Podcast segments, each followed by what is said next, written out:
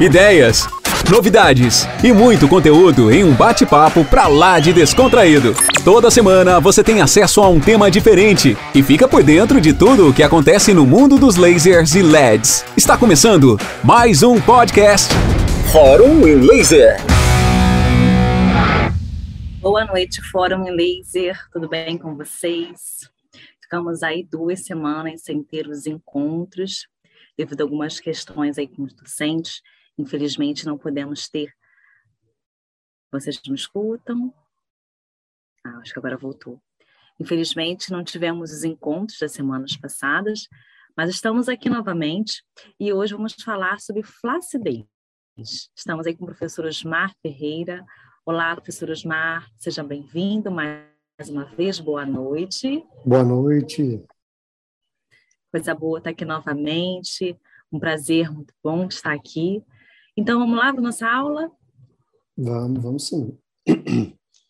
Bom, prazer é sempre meu, né? Confiança aí. E sempre que for possível, a gente vai estar aqui à disposição de vocês. Ótimo. Pode compartilhar a tela? Pode sim, ficar à vontade, tem uma boa aula. Obrigado. Bom, então, vamos lá, né? Eu é, sou o professor Osmar Ferreira, mestre em Biotecnologia e Medicina Regenerativa e fui convidado aqui para em laser para falar sobre a fotobiomodulação no tratamento adjuvante de flacidez. Um tema extremamente importante que eu lido com ele praticamente todos os dias por hoje, pelo fato de hoje eu estar trabalhando principalmente na área da estética, né? E espero poder trazer alguma informação relativa é, é, interessante aí, alguma informação, trocar algumas informações interessantes com vocês. Uh, quem me conhece, vê nas redes sociais, vê sempre que eu estou lá laser 360, porque o dia que eu comecei a entender, né, não que o laser tivesse a capacidade de girar em 360 graus, mesmo porque não é, ele não tem essa capacidade, mas que eu poderia associar, no meu caso, a eletroterapia, as ondas, a pré e pós-operatório, poderia associar a, também a cosmetologia, a terapias manuais, a, a farmacologia e injetáveis, a crioterapia e também as terapias com calor, ou seja, e principalmente a técnica ELIB, eu tinha um, na minha mão uma ferramenta que conseguia me fazer girar para todos os lados, conseguia me fazer olhar para todas as técnicas que eu já trabalhava é, de maneira sem, sem ter nenhuma dificuldade de estar chocando com uma outra. E, além disso, também o fato de poder estar tá sendo utilizado em tantas áreas, né? Fonoaudiologia, enfermagem, biomedicina, farmácia, odontologia, estética, esportes, medicina, nutrição, acupuntura, veterinária. E eu acho que lá em cima do meu rodapé ficou fisioterapia, que é justamente a minha profissão. É, ficou a fisioterapia e, e eu não falei porque o, o, os ícones aqui do, do Zoom tá, tá, tá tampando. Uh, então, eu tenho é, na minha mão uma ferramenta que eu consigo associar a praticamente todas as tecnologias e a praticamente todas as profissões. É, isso é ou não é um paraíso, né? Então, por isso, eu entendi que eu estava com uma ferramenta de 360 graus na minha mão.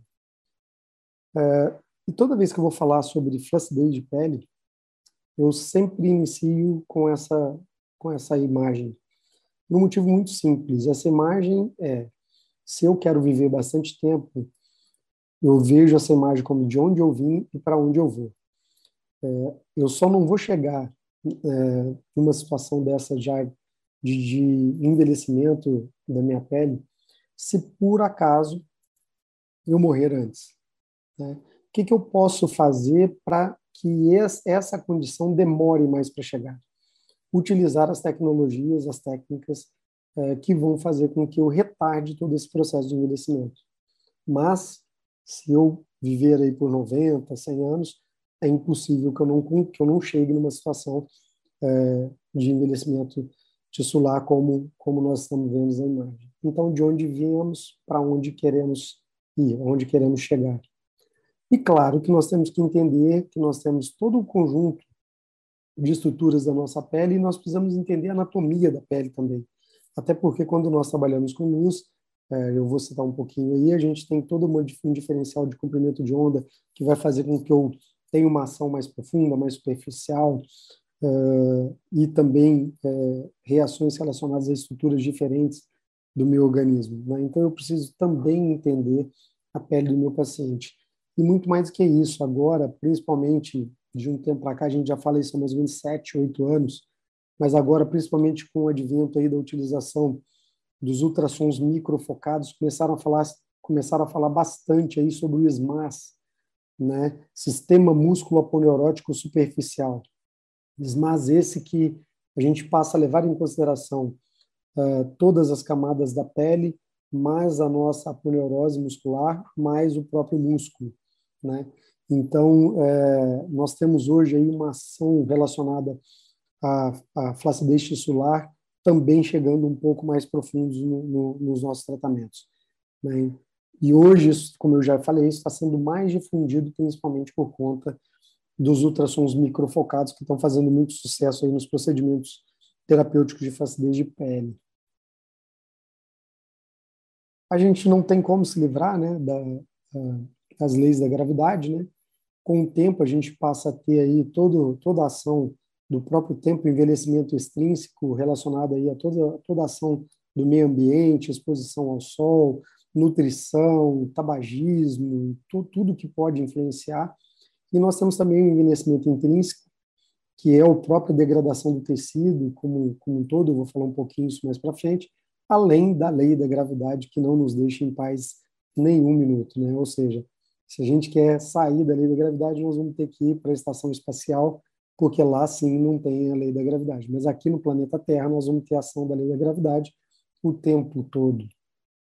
Como eu falei, nós temos que sempre pensar na, na degradação, na aceleração do processo de degradação da nossa pele, principalmente por ação dos, dos raios ultravioletas, né, emitidos pelo Sol, por isso, também a importância, a necessidade de uso de filtro solar como fator, de, como fator fotoprotetor e, e, e, com isso, ajudando a retardar todo esse envelhecimento tissular, para que a gente cada vez demore mais a desenvolver é, esse envelhecimento da pele, né, chegando cada vez mais tarde a essa condição de pele madura, onde eu tenho uma desestruturação de toda a parte é, relacionada a colágeno, elastina, fibroblastos, ou seja, parte realmente estrutural da minha pele.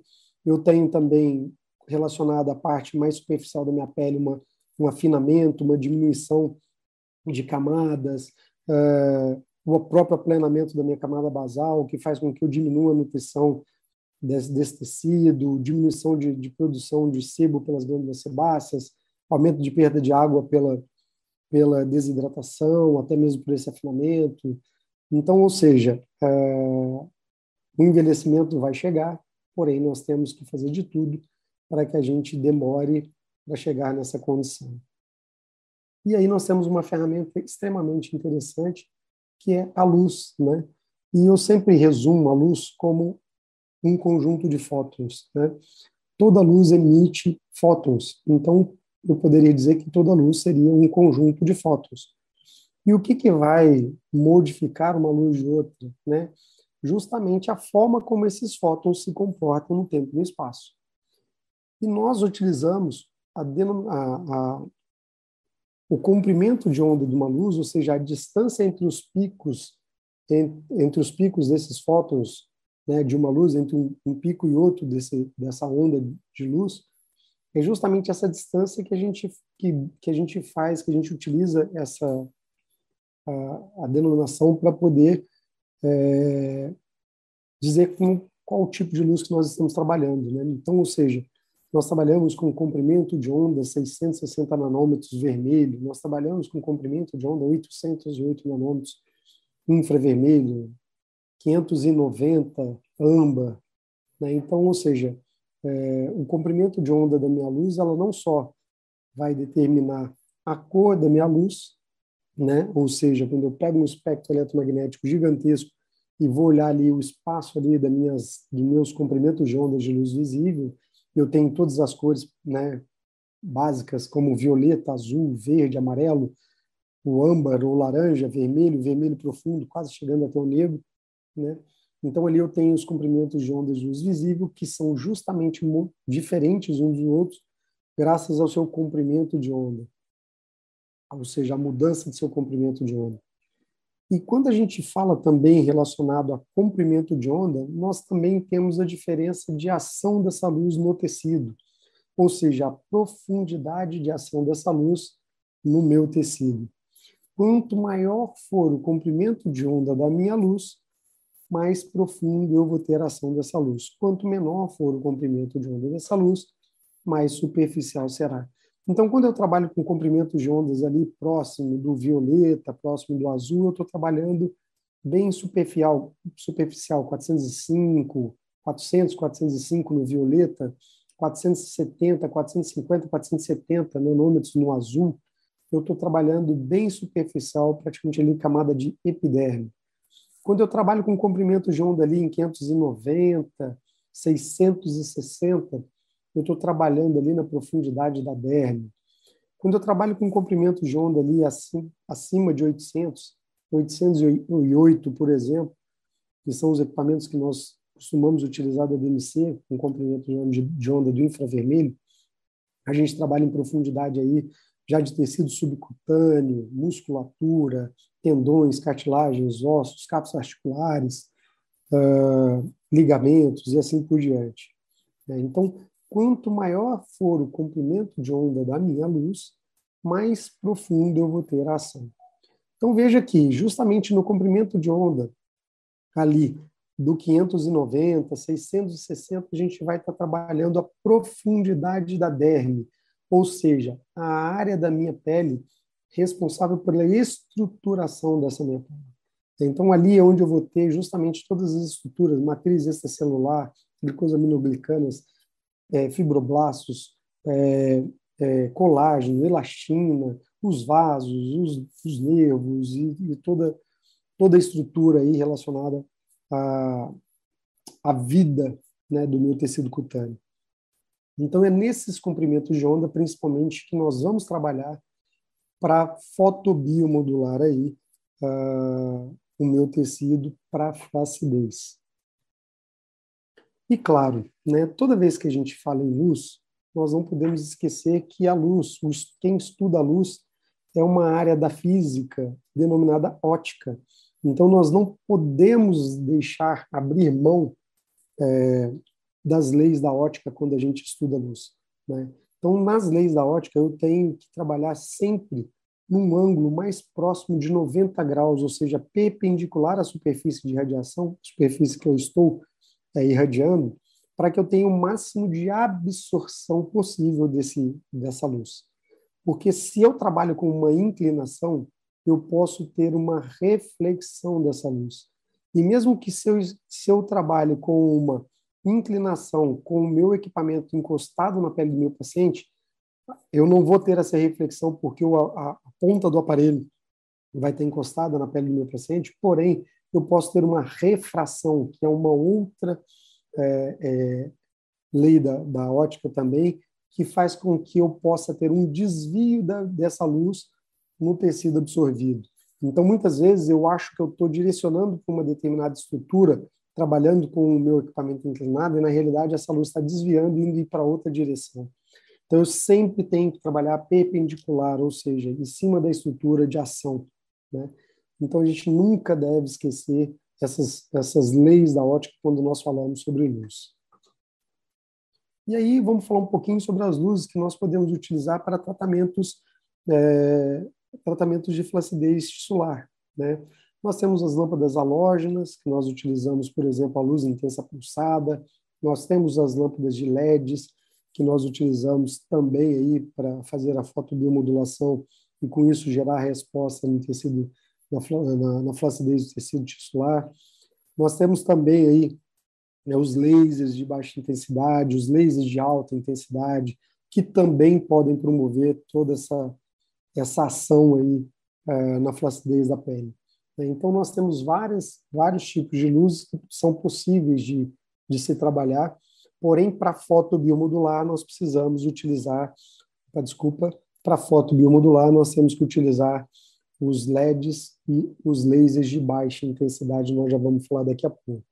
Então tá aí, as lâmpadas halógenas, elas são lâmpadas policromáticas, não colimadas, divergentes, não coerentes, ou seja, elas possuem todos os comprimentos de ondas, todas as cores, e essa é uma luz totalmente desorganizada.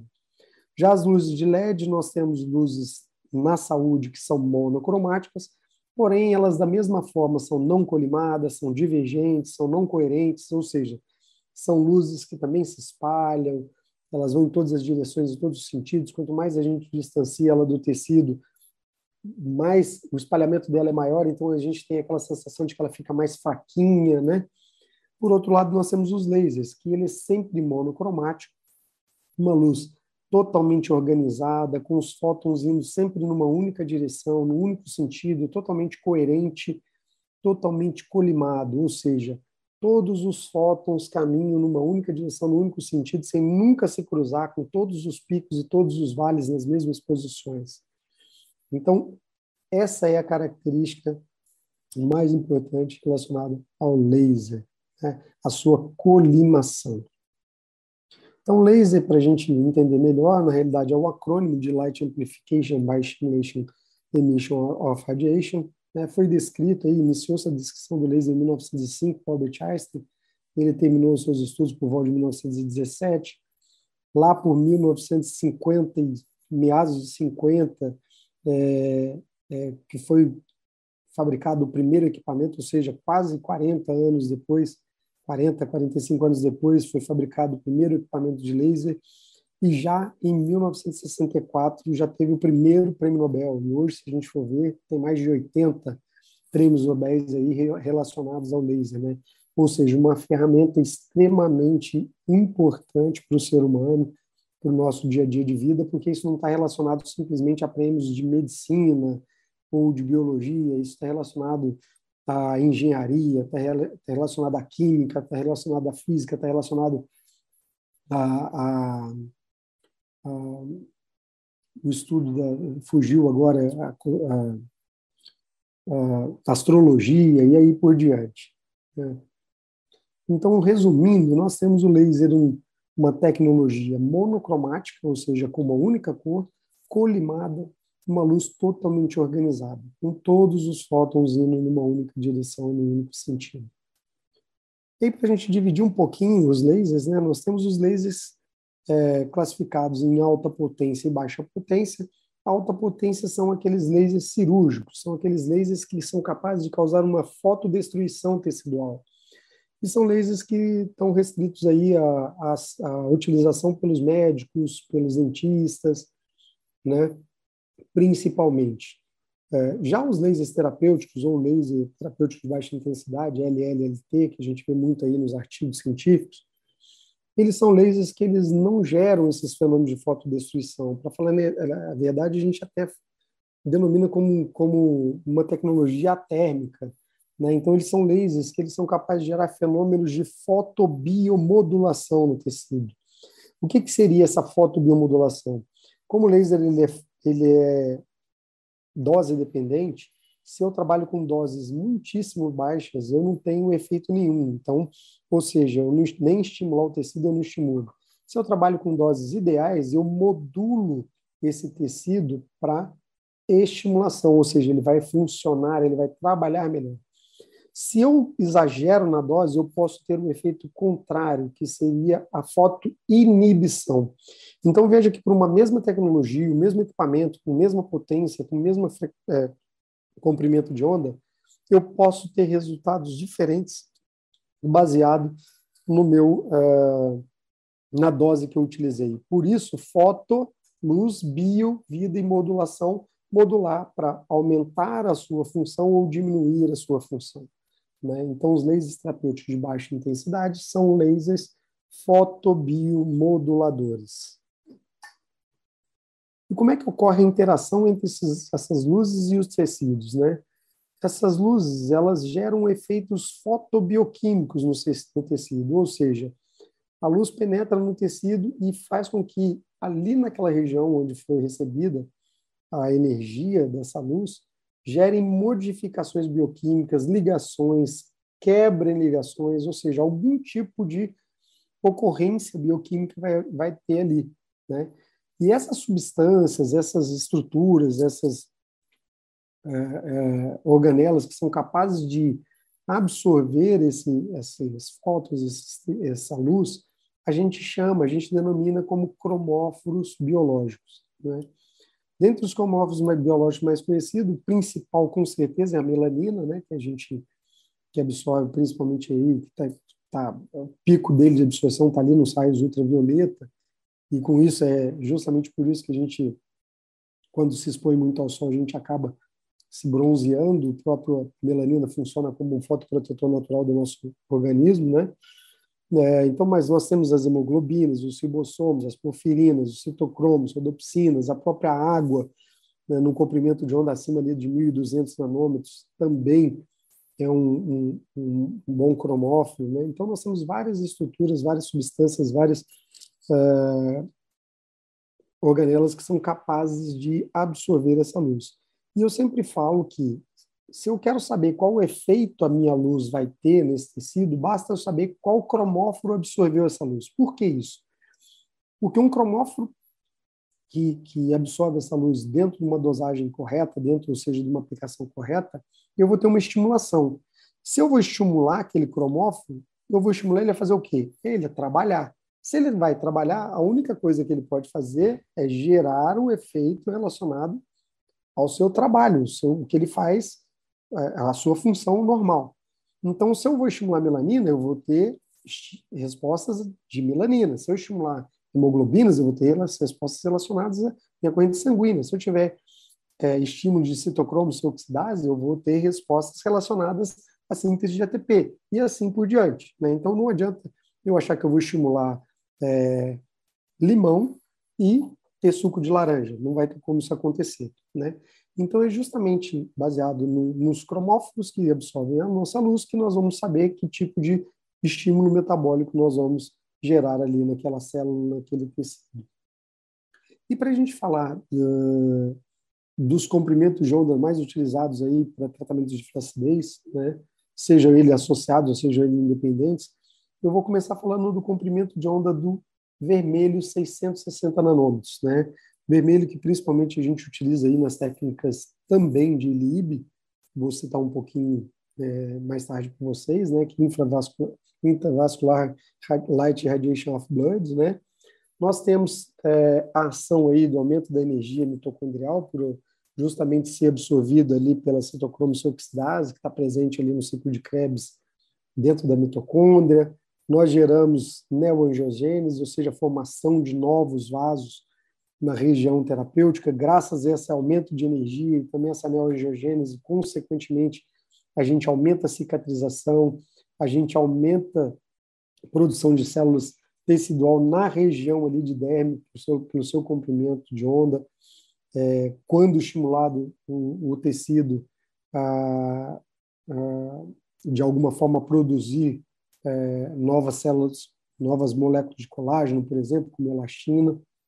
A gente também tem um efeito analgésico né, do, do, do vermelho, o infravermelho trabalha, o vermelho trabalhando ali como um agente é, não anti-inflamatório, mas sim pró-inflamatório é, no primeiro momento, ou seja, atuando ali acelerando o processo inicial de inflamação e depois modulando essa inflamação, fazendo com que a gente tenha uma inflamação mais organizada e com isso também quando eu estou fazendo uma reparação tecidual, eu tenho um processo inflamatório acontecendo, consequentemente, a utilização do vermelho também vai me gerar respostas relacionadas à, à flacidez tissular e também o vermelho para utilização no PDT, né?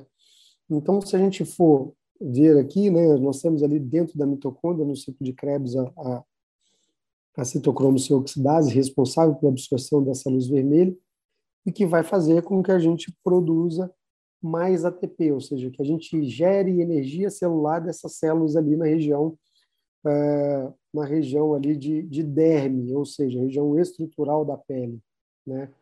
Uh, e baseado nisso também nós temos uh, a teoria moderna do envelhecimento, que foi descrita logo em 2016, que relacionou também o tamanho do telômero né, do nosso DNA com a ação da nossa mitocôndria, né? Então, eles chegaram à conclusão que quanto mais, é, quanto menor fosse o telômero da minha célula, mais envelhecida era a mitocôndria e menos ação essa minha mitocôndria tem. Né? Então, toda vez que a gente vai trabalhar um paciente, e se a gente pensar que o paciente envelhecido ele vai ter uma condição de flacidez de pele, tende a ter uma condição de flacidez de pele maior do que de um paciente mais jovem, é, de pouco adianta a gente fazer qualquer tipo de procedimento para esse paciente e não trabalhar uh, a energia celular local, porque é extremamente necessário a gente entender que grande, na grande maioria dos processos que nós utilizamos aí para estética, para flacidez de pele, muitas vezes a gente degrada, a gente promove uma inflamação no tecido, a gente promove uma destruição controlada daquela de alguma determinada estrutura que já está é, uma resposta já está já está degradada para que a gente renove essa estrutura, né? E essa renovação vai ser feita pelo próprio organismo do paciente. E eu, se eu tenho um organismo que cujo metabolismo é muito lento, é muito é, é, desacelerado, ele está ele tá numa condição de trabalho é, lento, eu vou ter pouquíssima ou quase nada de respostas tecidual desse meu paciente. Né? Então, é extremamente importante a gente entender que para tratamentos como, por exemplo, radiofrequência, que a gente vai gerar ali uma degradação do, do, do colágeno, a gente vai gerar ali uma destruição de um colágeno que já está degradado para produzir uma nova fibra colágena, é extremamente importante que a gente entenda que o, o comprimento de onda do vermelho 660 vai ser um grande diferencial ali, fazendo, aumentando a ação da mitocôndria na região, aumentando a síntese de ATP na região, para que eu tenha uma maior, é, para que eu tenha uma aceleração nesse processo metabólico que eu, que eu gerei ali no local, ou para que eu aumente a, a, quantidade desse processo metabólico que eu gerei ali no local. Né?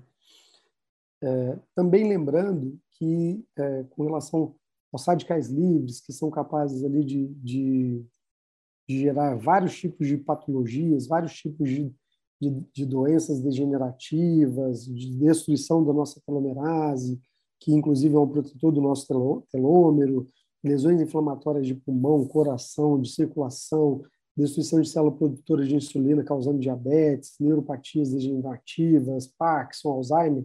Né? Então, ou seja, essas espécies ativas de oxigênio, esses radicais livres, que degradam tanto o nosso organismo e que até bem pouco tempo a gente só combatia esses radicais livres praticamente através da alimentação. Hoje a gente tem não só a utilização de agentes antioxidantes uh, através da, da, da, alimentação com vitamina E, vitamina C, os polifenóis, os beta-carotenos, né? Nós temos também suplementos vitamínicos que vão ter esses, essas vitaminas, não só também uh, através de dermocosméticos, que também possuem esses agentes é, antioxidantes que são capazes de ajudar na degradação desses radicais livres locais, como nós podemos também estimular a produção de uma enzima extremamente antioxidante chamada superóxido dismutase, que é a enzima mais antioxidante do nosso organismo. E como que a gente pode fazer isso?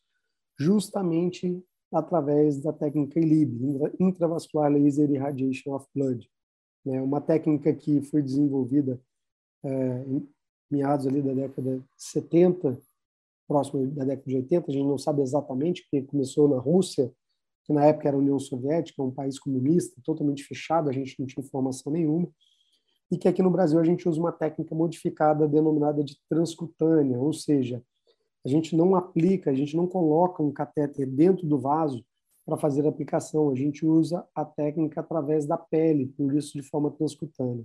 Né? E essa técnica a gente pode utilizar tanto é, com o equipamento profissional que nós temos, né, que pode ter essa técnica ILIB é, associada nele, né, ou seja, ele pode ter o comprimento de onda do vermelho, 660, ele pode ter o comprimento de onda de infravermelho, 808, e também ter ali uh, a técnica ILIB associada, ou ter somente o vermelho e a técnica ILIB, né? bem como nós podemos utilizar o equipamento é, DMC ELIB, que é um equipamento exclusivo para a aplicação da técnica ELIB via Bluetooth, é, no qual a gente conecta ele no nosso celular e ele funciona similar a uma pulseira, bem mais cômodo, bem mais tranquilo de utilizar, bem mais prático para o profissional e para o paciente. Né? Então, nós podemos fazer a técnica aí dessas, dessas duas formas. Né? E o que, que a técnica é capaz de gerar aí para nós? A gente, diz, é, a gente costuma dizer que a técnica é como se fosse um agente reequilibrante do nosso organismo. Né? Então, uma das coisas mais importantes que eu acho de ação do ILIB seria a melhora da perfusão sanguínea, ou seja, a melhora da circulação, da fluidez desse sangue do nosso, no nosso, na nossa corrente sanguínea. Né? Extremamente importante, importante a inibição da agregação plaquetária, ou seja, a desagregação plaquetária, fazendo com que a gente não, a gente é, diminua a adesão entre as células sanguíneas e com isso a gente tem as células mais individualizadas e conseguem ser é, moléculas menores, ou seja, não forma aquelas moléculas muito grandes que não conseguem chegar nos vasos mais superficiais e, consequentemente, acaba piorando a microcirculação periférica. Então, quando a gente desagrega essas, essas plaquetas, a gente melhora a oxigenação celular, a gente melhora a nutrição celular, a gente melhora a circulação periférica, melhora toda a parte de, de, de, de hemostasia do nosso, da nossa corrente sanguínea, com, através de aumento do superóxido dismutase, a gente combate os radicais livres, gerando também uma terapia anti-envelhecimento e o efeito antioxidante. É, diminui o estresse oxidativo, interferência sobre o ácido araquidônico, melhorando respostas anti-inflamatórias, aumenta o síntese de ATP, aumentando a energia é, é, como um todo no nosso organismo, efeito analgésico, aumento de resposta ao sistema imunológico, uh, vasodilatação por aporte de óxido nítrico, dentre outras uh, respostas extremamente importantes que nós geramos aí no nosso organismo. Então, eu, quando faço as minhas técnicas de tratamento de flacidez de pele, eu sempre quero tratar o meu paciente no local e também quero tratar meu paciente de forma sistêmica. Hoje a gente chega a utilizar até mesmo uh, os nutricosméticos via oral para o paciente poder ter respostas mais efetivas. Então, eu trabalho com técnicas eh, de aplicação no local, técnicas de aplicação sistêmica, eh, nutricosmético, próprio cosméticos, próprios, os próprios equipamentos associados e assim por diante. Né? Nós temos também eh, a luz âmbar, né, no comprimento de onda de 590 nanômetros, também chamada de luz da beleza, né, que ela é capaz de aumentar e acelerar a produção de colágeno, aumentar e acelerar a produção de elastina e também combater a glicação da pele, né? Ou seja, ela é capaz de, de ter um efeito uh, sobre as células, as moléculas de glicose que aderem a essas fibras colágenas, essas fibras elásticas, adensando, fazendo com que elas acabam, com que a pele acaba se rompendo com facilidade e com isso aumentando o surgimento de estrias, né? É, que é extremamente desagradável para o paciente. Então, nós temos ali ação sobre ah, justamente os ribossomos para acelerar essa síntese aí de proteica e a formação das, das cadeias, né, tanto de, de colágeno quanto de elastina, e também a ação uh, sobre essas fibras, sobre essas uh, moléculas de glicose ali associadas às fibras colágenas, os fibroblastos, a fibra elástica, o que acaba fazendo com que a estrutura da pele é, fique muito rígida e com isso se rompa com muita facilidade. Né? Inclusive, um dos tratamentos bem difíceis de se trabalhar é justamente a, a glicação da pele do nosso paciente. Né? E quais são as grandes vantagens desse tratamento da fotobiomodulação para flacidez? Tratamento não invasivo, sem dor, sem, praticamente sem efeito colateral nenhum, o paciente sai da sua sala e vai direto para o shopping, para uma festa, para onde ele quiser. Você fideliza o paciente justamente por todos esses benefícios. Os equipamentos são de baixo custo, fácil manuseio e, principalmente, podem ser associados a qualquer outras tecnologias da área da estética é, para a gente poder ter todo esse benefício aí para o nosso paciente, né? Então, como eu falei, a associação das luzes na estética podem estar associadas à eletroterapia, podem estar associadas às técnicas manuais, podem estar associados aos dermocosméticos, podem estar associados aos nutricosméticos, né? Ou seja, hoje a gente consegue associar a luz na estética para o tratamento de flacidez de pele com em praticamente todas as técnicas e tecnologias possíveis aí é, para é, auxiliar, para melhorar as respostas terapêuticas dos nossos pacientes.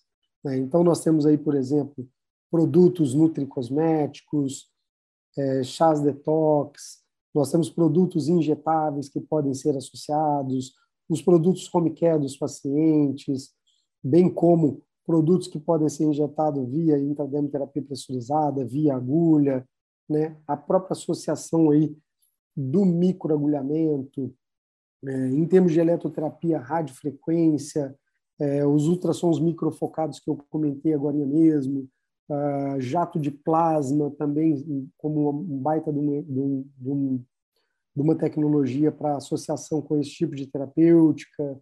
Uh, então, veja que nós temos aí um leque enorme de, de tecnologias para poder ser associadas aí à fotobiomodulação nos tratamentos terapêuticos dos nossos pacientes para a flacidez de pele. Né? Não esquecendo, como eu já falei, que o laser ele é fotobiomodulador. Se ele é fotobiomodulador, ele é dose dependente. Portanto, se eu trabalho com doses muito baixas, ali na casa de um joule, abaixo de um joule, eu praticamente não tenho resultado algum. Trabalhando ali na casa dos dois, três, quatro joules, eu tenho o efeito ativador que eu comentei com vocês. E acima de 4, 6, 9 joules eu posso ter aquele efeito é, bloqueador da função. Né? Então, a gente sempre precisa lembrar dessa, dessa, dessa importante informação porque muitas pessoas acham que ah, eu vou colocar uma dose bem alta para que eu tenha uma resposta rápida. Não, você vai ter justamente uma resposta inversa. Então, é extremamente importante se lembrar disso. Como sempre que a gente for fazer a utilização de lasers, LEDs e luz intensa pulsada, lasers ablativos, sempre utilizarmos o óculos de proteção. Extremamente importante o uso de óculos de proteção no profissional e também no paciente. Bom, é, acredito que era isso que eu tinha como informação para trazer para vocês. É, espero que seja o suficiente, seja é, informação suficiente aí para vocês é, já entenderem aí para onde agir e como agir, né? E estou à disposição. Não sei se Larissa tem alguma pergunta, alguma coisa assim se teve algum tipo de pergunta no chat. Professor Osmar, foi maravilhoso mais uma vez, palestra excelente, gostei muito de assistir. Deixando uma dúvida no chat para que a gente possa discutir. Deixa eu atualizar aqui para a gente ver se tem alguma dúvida. Bom, realmente não temos dúvidas. Sendo assim, o finaliza. Todo mundo. É. e geralmente as dúvidas vêm depois, né? Sempre. Esse, uma dúvida, a gente conversa mais uma vez, eu envio essa dúvida específica desse aluno para que a gente possa conversar depois, e aí, caso tenha realmente, a gente pode estar sanando essa dúvida do, do aluno depois. Professor, então quero finalizar. Muito obrigada mais uma vez. Eu Até um próximo encontro. Até um próximo encontro. Muito obrigada, viu? Muito tchau, agradeço. tchau, pessoal. Tchau, fica com Deus todo mundo. Tchau, tchau.